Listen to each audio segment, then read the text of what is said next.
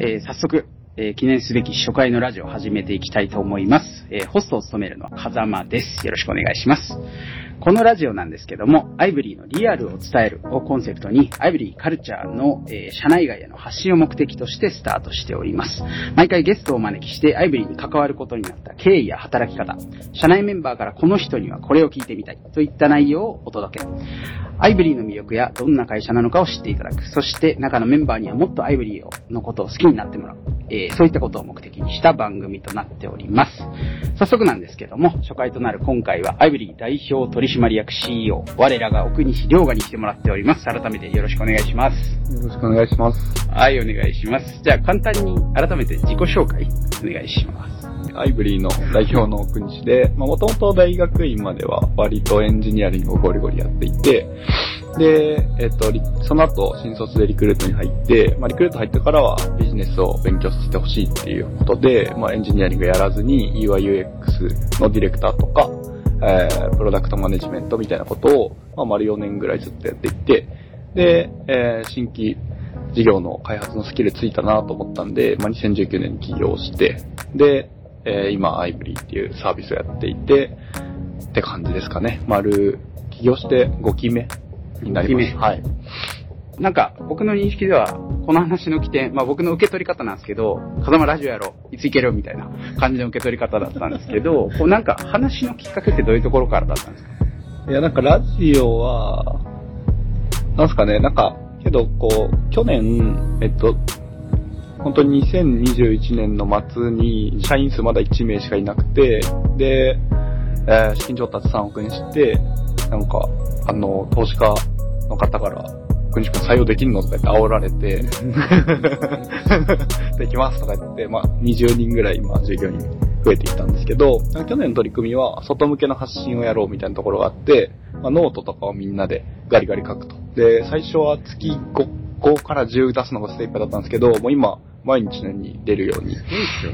なってきて、みんなのやりきり力がすごいんですけど、まあなんかノートって結構か硬いっていうか、うん。記事って硬く見えちゃうんですけど、まあ IVRy たち結構ワイワイしてて楽しげみたいなのが、まああって見た人は、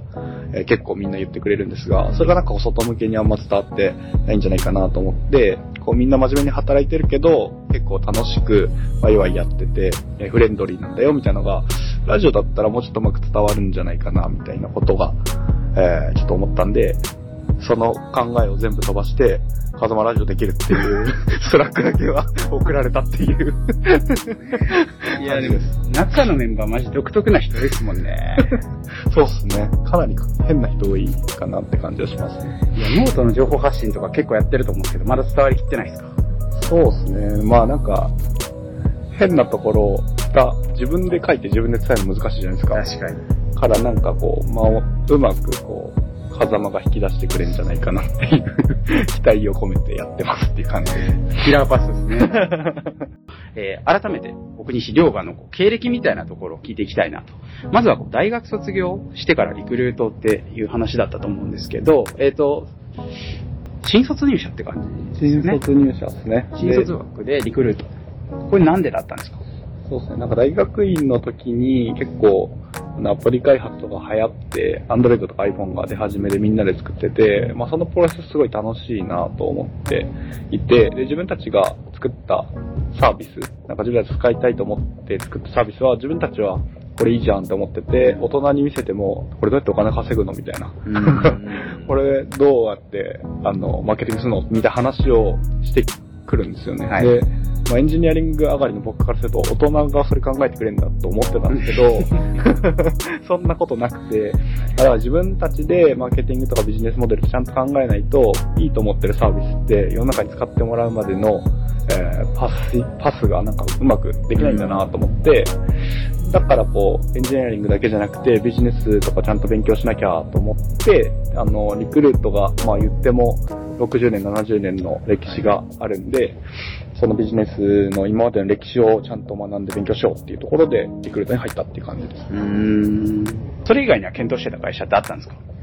そうですね、当時は、えっと、まあ、インターンに行ってたのがサイバーエージェントとリクルートで、うんあとは、ちゃいあのベンチャーの会社いくつか、えっ、と、話聞いていてっていう感じですね。でも、まあ、そんなに就活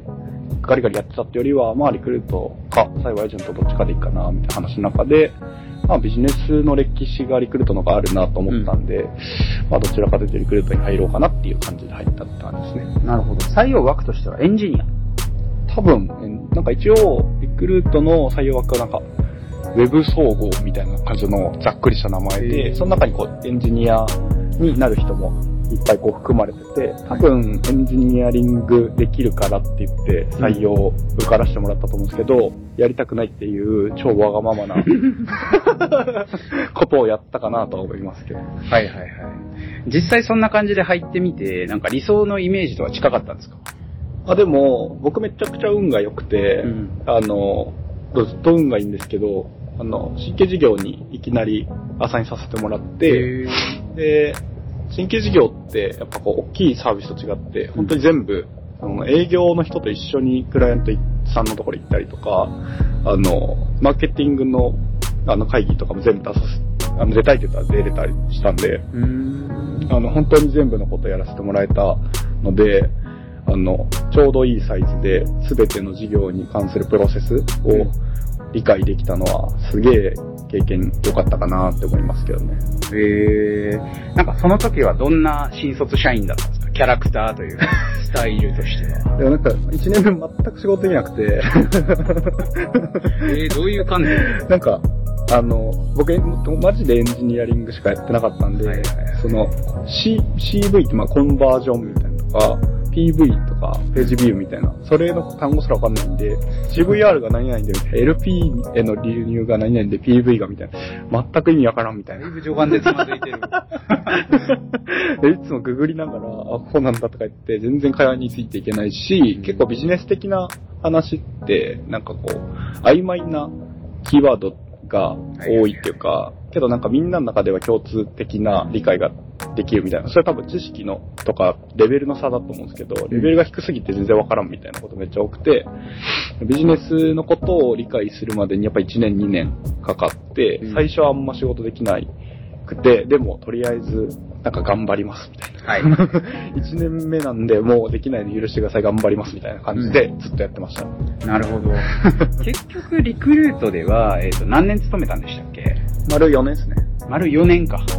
1、2年目あんまり仕事できなくて、3、4年目にこう、どっかでバーンと咲くタイミングがあったんですか？そうですね、2年目の末ぐらいかな、2年目、2年目なんで1年半か2年ぐらいした時に、なんかこう今までやってきた、ずっとこう積み重ねで、ずっと愚直にやってきたことが、なんかこう、いろいろ繋がってきて、で、結構全体的に、こう、いろんな経験してる。その新規事業の中で全体的なな知識が全部あります。で、僕 UI UX とかやったんですけど、うんうんあの1年目の末ぐらいにデプスインタビューって言って、はい結構こう、あのーエンドユーザーの声をめちゃくちゃ聞きに行くタイミングがあって、うんその時に、そのサービスの中で最もカスタマーに詳しいのは、国西くんだよね、みたいな感じのポジションになったんですよね。ん。で、そこから結構こう、自分自身もなんか頼られる部分も出てくるし、なんか自分のポジション掴んで、で、かつ全体のことを理解してるから、こうサービスの中心にどんどんなっていくみたいな形で、2年目の途中からプロダクトマネージャーみたいなところも兼務させてもらって、まあ、そこから結構、あの、うまくいき始めたかなっていう感じですかね。なるほど。なんか今、キーワードかなと思ったんですけど、ユーザー理解みたいなところで結構アイブリーのサービスにも生きてるかなとは思ったんですけど、なんかこう、企業みたいなところとかを意識し始めたのは元から意識してたんですか？あ、でもそれは意識してましたね。うんえっとリクルート入る前から意識してて、なんか、あの、結構適当な理由なんですけど、あの、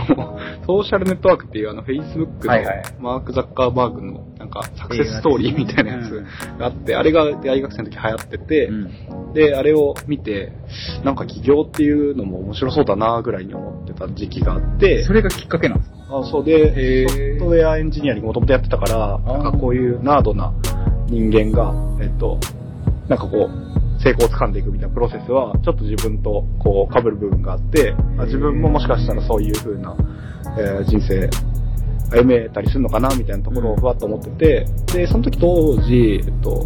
最後オリンピックが日本に決まるか、スペインに決まるかみたいなはいはい。タイミングでタイミングか。で、なんか、就活のちょっと手前ぐらいで、うんなんか、日本に決まったらなんか市場盛り上がりそうやな、みたいな。うん景気良くなりそう、みたいな。スペインになったらなんか日本ってもう終わりそう、みたいな思ったんで、スペインになったら SIR に行こう、みたいな。スペインになったら SIR に行こう。へー。研究室が結構 SIR の、ああの、に行く人が評価される研究室だったんで、はい。なんか、そう、SIR に普通に無難に行こうかな、みたいな思って、まあ、無難って言ったらあれかもしれないですけど、こう、硬い会社に行って、まあちょっと、終身雇用じゃないですけど、そういう風な働き方をする。はいはい。で、で日本のオリンピックになったら、まあ、もうちょっとウェブ系の、こう、ずっと終身雇用するわけじゃないけど、なんかこうバリバリ、なんか面白いことをするみたいな。はいで、どちらかというと起業していくみたいな方向に行こうみたいな、なんとなく思っています。で、寝て起きたら、あの、おもてなし東京とか決まってたんで。それで、あの、あじゃあもうウェブ系行こうみたいな。腹くくった感じで、へっていうのがもともとあって、そこからこう、起業するために自分はどういうスキルつけなきゃいけないのかっていうのを常に意識して、でやってましたね。ソーシャルネットワークという映画とオリンピックがきっかけで今の道に進んでると。そうそうそう。だから論理変なんですようね。ん、なんか納得感があるようなないようなって感じですね。なるほど。で、ちょっとまた戻るんですけど、えっと、4年間、えー働いて、そこから、えっと、自分で起業するんですけど、その起業までの流れみたいなのもちょっと教えてもらってもいいですか？起業までの流れは、まあ、その、3年目、4年目ぐらいでやってたことってもう、プロダクト、まあ、サービス全体の普通に事業戦略作って、会社に投資と言いに行って、で、その投資額で事業のピボットもしたし、事業も伸ばしたっていう感じだったんで、うん。まあ、僕的には、まあ、リクルートに修行させてくださいって面接でも言って入ったんですけど、まあ、自分の給料、今まで払った分は絶対利益でお返しできたかなというぐらい、えーの感じだったんで、まあ、いっか、みたいな思ったのと、えっと、まあ、マーケティングも含めて結構いろいろやらせて、まあ、メディア系のサービスなんで、マーケも結構詳しくならないとできないってところもあって、いろいろやらせてもらって、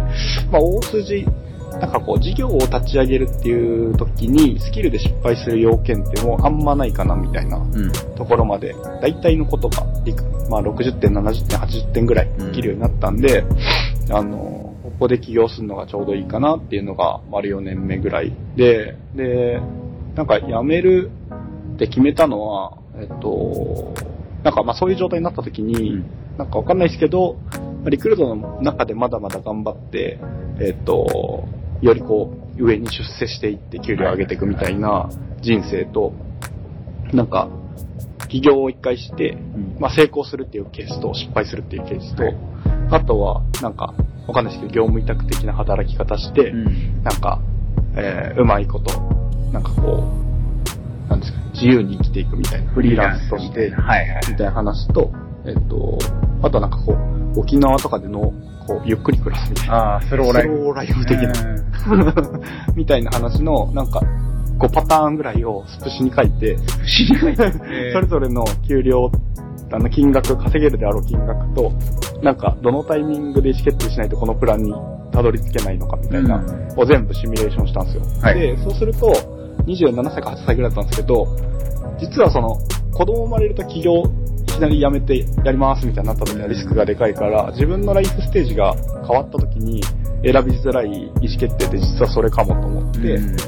なんで、実は自分の人生の中で、い起業を選択できるタイミングって、ここから3年ぐらいしかないんだと思ったんで、そのタイミングで、起業ってもともとやりたかったし、やった方が自分の人生にとって後悔ないんじゃないかな、みたいな形で起業はしたって感じですね。なるほど。5パターンの中で一番、まあ希少性じゃないですけど、まあ今選ぶべき道を考えた時にそれが企業だったと。そうですね。まあ、ボラティティは高いけど、なんかまあ、失敗し、失敗して3年後ぐらい鳴かず飛ばずになってもまあ、今のスキルがあれば、普通に社会復帰するのもできるだろうな、みたいなうん見立てもあり、っていうので、リスク実はあんまりないんじゃないみたいななるほど。感じで起業しましたね。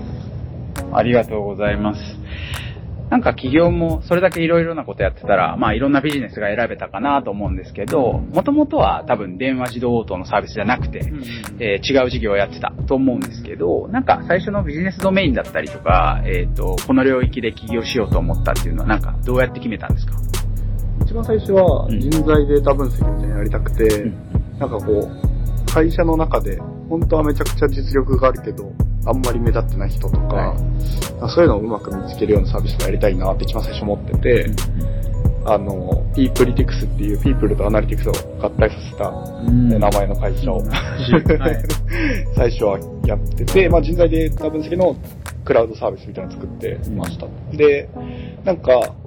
こう、1000人以上の会社さんに聞くと、めちゃくちゃニーズあるんですよ。うん。結構お金も出てくる感じがしてて、うん。一方で100人以下の会社さんに聞くと、いや、無料でも使わないですみたいな、これ結構多くて、はい。で、なんかその、じ自分がやりたいことって、なんかこう、世の中の多くの人に、あの、サービス使ってもらうみたいなのがやりたかったのがあって、なんかこう、大企業向けとかに、あの、バシッとエンプラセールスやって、はい。あの、売っていくみたいなのはあんまり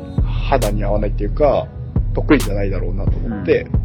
なんで、まあもうちょっと多くの人に使ってもらえるサービス作りたいなっていうところで、なんかもともとそれやりたかったんですけど、なんかやりたいことが自分の本当にやりたいことと実は違ったんだみたいな気づいて、はい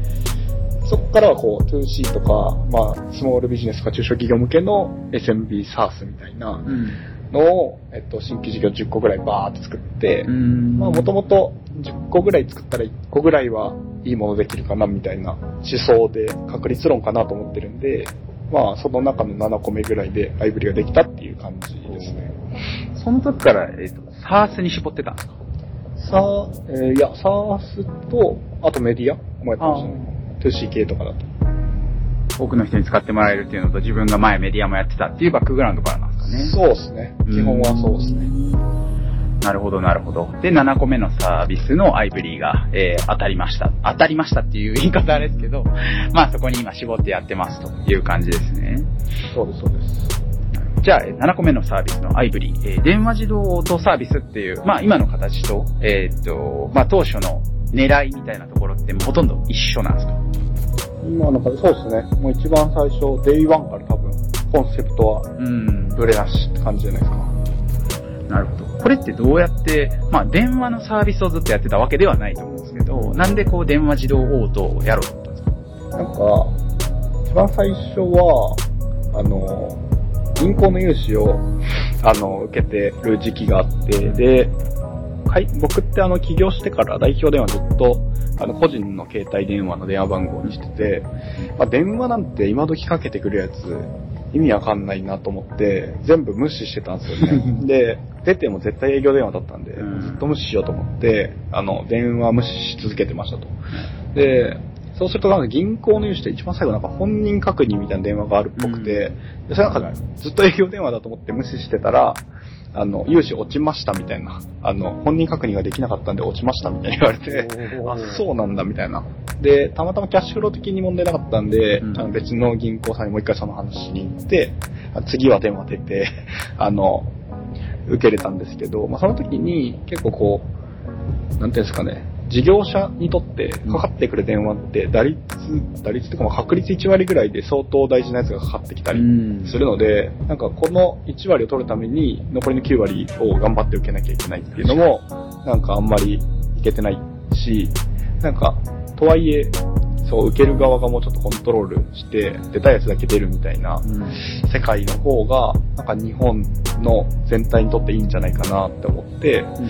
なんかここをうまくコントロールできて、かつ SMB とか中小企業の方とかが、まあ、ベンダーさんにあんま頼めなくて、高くて使えなかったみたいなのもそこからインサイトで気づいて、じゃあここ向けにサービス展開したらうまくいくんじゃないかな、みたいな仮説で始めたっていう感じですね。なるほど。思わぬ原体験から始まったサービスってことですね。あそうです なるほど。結構インタビューとかでも語ってますけど、なんか、なかなかなトラウマに近いような感じかもしれないですよね。確実は。なるほど。で、えっ、と、開発自体はどうやって進めたんでしたっけ？開発は、えっと、その話を思いついて、こういうふうな作ればいいじゃんとか思って、あの、一人目エンジニアのコセっていうメンバーがいるんですけど、正社員として。で、当時は受託開発しながら、そのお金をうまくこう事業投資に当てるみたいなことをずっとやってたんで、あの、受託開発もしてる途中で、コセに、コセさ、みたいな、これ、作れるみたいなこと言ったら、今ではなんか、冷や汗かきながら、本当は全然パツパツだったけど、作れるって答えてくれたらしいですけど、作れるとか言い出して、あ、じゃあ、6月中旬ぐらいに多分言って、6月中に作ろうとか言って、6月ぐらいに大体そのモックみたいなのができてて、で、モックできたから、L、モックと LP か、だけ作ろうっつって LP 作って、あの、プレスリリースを多分2020年6月30日にとりあえず出して、うんそこから数か、1ヶ月ぐらいかな、リスティング、少額で回して、みたいな感じで始めたって感じですね。なるほど。なるほど、なるほど。そうですよね。今もいろんな、まあ、プレスリリースとかにも、まあ、7月にベータ版？アルファ版？あ、ベータ版かな ?7 月にベータ版公開みたいな感じだと思うんですけど、反響はどうだったんですか？プレスリリースの反響は別に何もなくて、うんもちろん。誰やねんって感じなんで、なんなんもなくて。で、えっと、1ヶ月ぐらいリスティングを多分、当時は、日で500円か1000円ぐらいしか回してなかったと思うんですけど、うんなんか2、3万ぐらいの広告費で、なんか10件ぐらいとりあえず入ったんですよ。そんなに ?10 件そう。そうへで、ー10件ぐらい入って、この10件の人たちに話聞いてると、管理画面なくていいから早く使わせてほしいみたいな。ー別に3000円だったらもう今すぐ使いたいですみたいな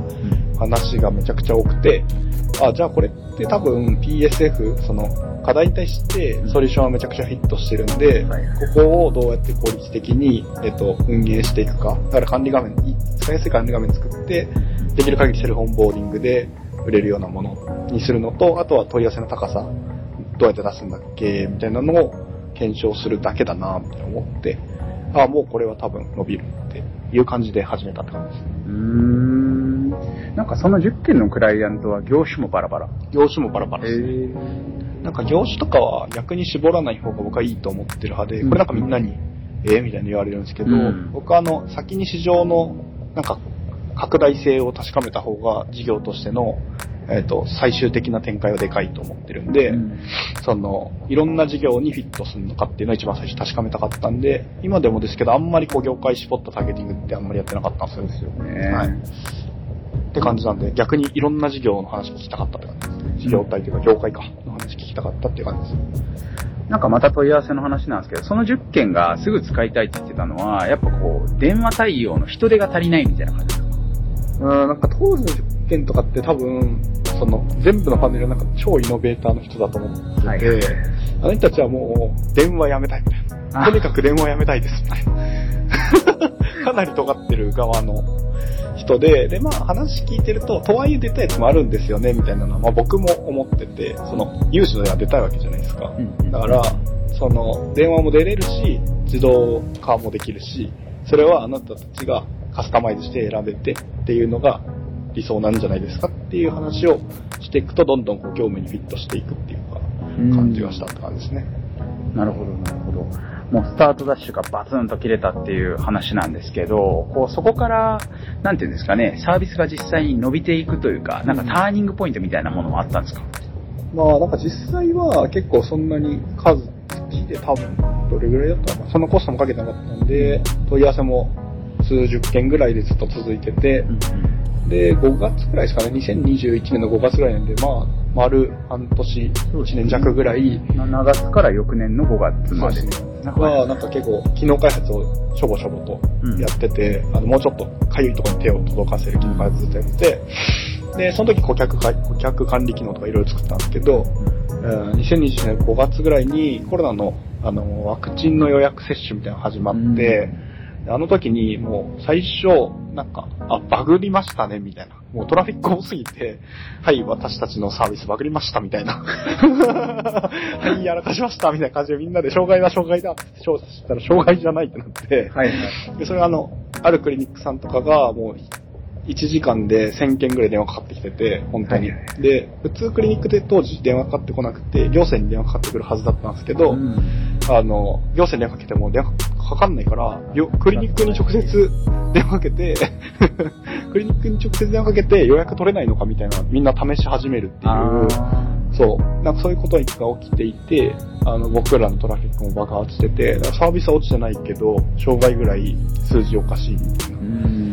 な感じの時期があって、そこから、あの、病院とかクリニックの問い合わせも結構増えていって、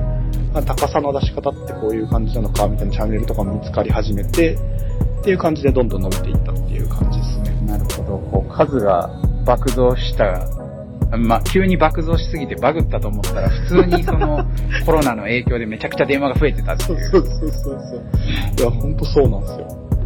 すごいですね。そう。じゃあ結構その最初の、うんなんていうんですかね、まあ、えー、最初の1年ぐらい売り上げを支えたのは結構クリニックとかやっぱその辺が多かったんですか？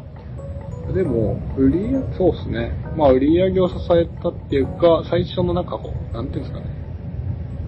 とりあえず、そこにターゲティングして広告すれば、割と勝手に返ってくるね、みたいなはい当時は病院クリニックでしたね。うん。なるほど、なるほどだ。からまあ、売り上げ支えたっていうか、まあ、トラフィックの伸びを結構出してくれたのは病院クリニックで、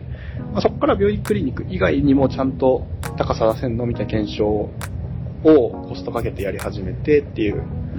感じで他のチャンネル、他の業界も証明できていったっていう感じですね。そうですよね。今となっては47都道府県25業種っていう、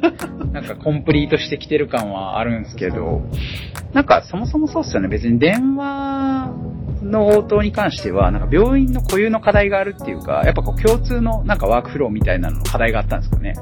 そうですね。病院は、まあ、コロナワクチンの問い合わせをとりあえずうんさばきたいみたいなのがあったんですけど、まあ、実際他のオペレーションも結構解決できたりするんで、あ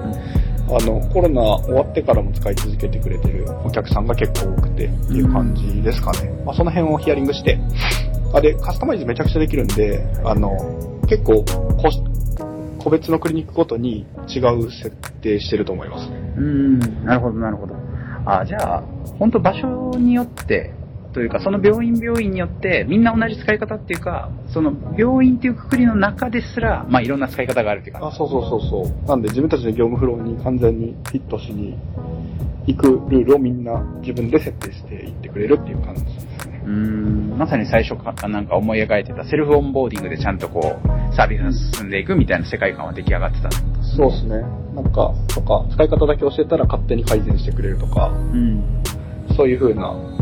感じになってきてますね。なるほど、なるほど。ありがとうございます。